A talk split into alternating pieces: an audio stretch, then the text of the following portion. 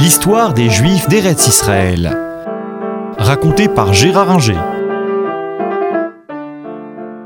1917 marque une année cruciale pour les Juifs de euh, Palestine. L'armée britannique euh, venue d'Égypte et au travers du Sinaï après avoir pris euh, Beersheba remonte vers Jérusalem. La conquête de la ville ne sera pas facile. Elle va demander plusieurs mois car la résistance turque, dirigée par des officiers allemands de qualité, euh, va demander du temps et euh, Jérusalem ne sera euh, conquise par le général Allenby qu'en décembre 1917 et euh, donc, pendant plusieurs mois, la guerre va faire rage et la conquête de Jérusalem, du reste, euh, ne signifie pas la fin des combats en Palestine. Euh, le général Allenby veut remonter vers le nord, mais là encore, ça va lui demander beaucoup de temps parce que les Allemands qui, comme je l'ai dit, dirigent les Turcs, organisent une résistance autour de Nazareth et cela rend les choses compliquées. Néanmoins, peu à peu, la Palestine euh, est conquise. Les Juifs y ont contribué par le réseau d'espionnage Nili en signalant aux Britanniques les points d'appui des forces turques, les forteresses, l'emplacement des canons et des canonnières. Euh, tout cela euh, à partir de la base juive euh, d'Aklit, à quelques kilomètres d'Haïfa, qui est une école d'agriculture fondée par Aronson.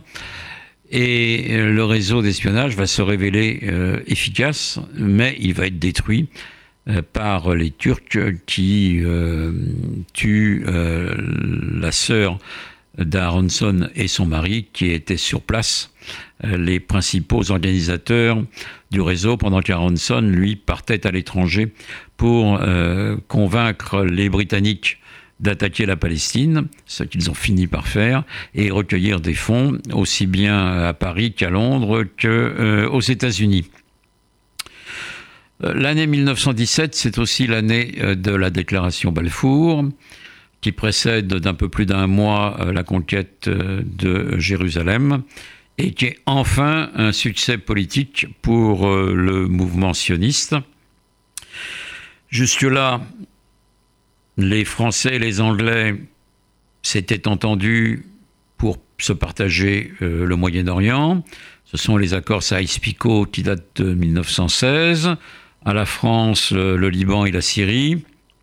À l'Angleterre, euh, l'Irak et la Palestine. Les Français euh, grincent des dents. Ils ont des visées sur euh, Jérusalem et les lieux saints. La France est la protectrice traditionnelle des lieux saints euh, chrétiens. Mais bon, la France accepte que ce soit un mandat britannique qui s'exerce sur la Palestine. Il y a également des accords avec les Arabes du Hejaz, le, l'émir euh, Hussein qui contrôle la Mecque. Euh, Hussein euh, envoie son fils Faisal combattre avec les Britanniques qui sont menés sur le terrain par Laurence d'Arabie. Et ces forces arabes vont prendre Aqaba et remonter vers Damas.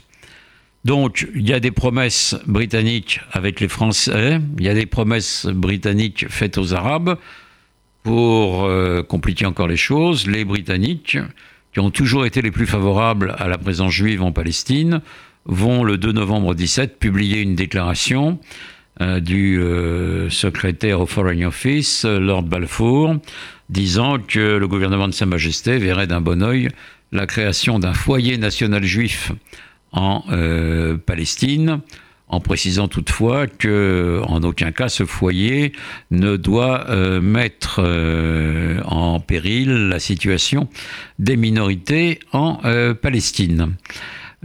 Cette déclaration, elle n'est pas tombée du ciel. Le mouvement sioniste dirigé en Angleterre par Chaim Weizmann, a beaucoup contribué à l'obtenir. Aronson aussi.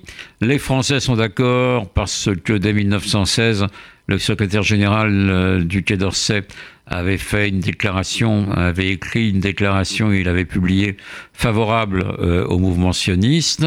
Donc euh, tout ça va se faire pour le plus grand intérêt des Britanniques qui veulent à tout prix avoir euh, des moyens de contrôler la Palestine pour protéger, avec le canal de Suez, la route des Indes. Donc cela va changer complètement la donne. Le sionisme politique, là, marque un véritable triomphe.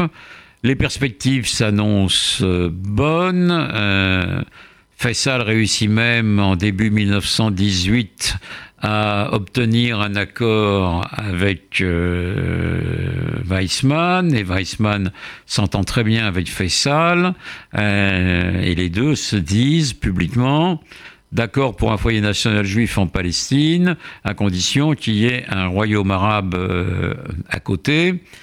Euh, sauf que le royaume arabe ne verra jamais le jour parce que ce royaume arabe devait avoir pour Faisal comme capitale Damas et euh, plusieurs mois plus tard, les Français, eux, vont faire valoir les accords Saïs-Picot et vont chasser euh, Faisal de euh, Damas. Et donc, à partir de là, l'accord euh, devient caduque entre Weizmann et Faisal, même si les deux hommes, d'ailleurs, jusqu'à la mort de Faisal en 1933, conserveront des relations personnelles excellentes. Mais là, il y a une grande occasion qui a été manquée. en raison des promesses faites aux uns aux autres par les Britanniques on aurait pu éviter peut-être 100 euh, ans euh, de euh, conflit israélo-arabe sur la Palestine si cet accord avait été respecté. Mais on ne refait pas l'histoire. Les Anglais finissent par occuper toute la Palestine. Les Turcs demandent un armistice en octobre 1918. La guerre est finie dans la région. Les Britanniques obtiennent le mandat euh, sur la Palestine de la SDN qui vient de se créer. Et là, à partir de là, le mouvement sioniste va pouvoir travailler sur le terrain à la mise en place euh, d'un yishuv moderne et euh, dynamique.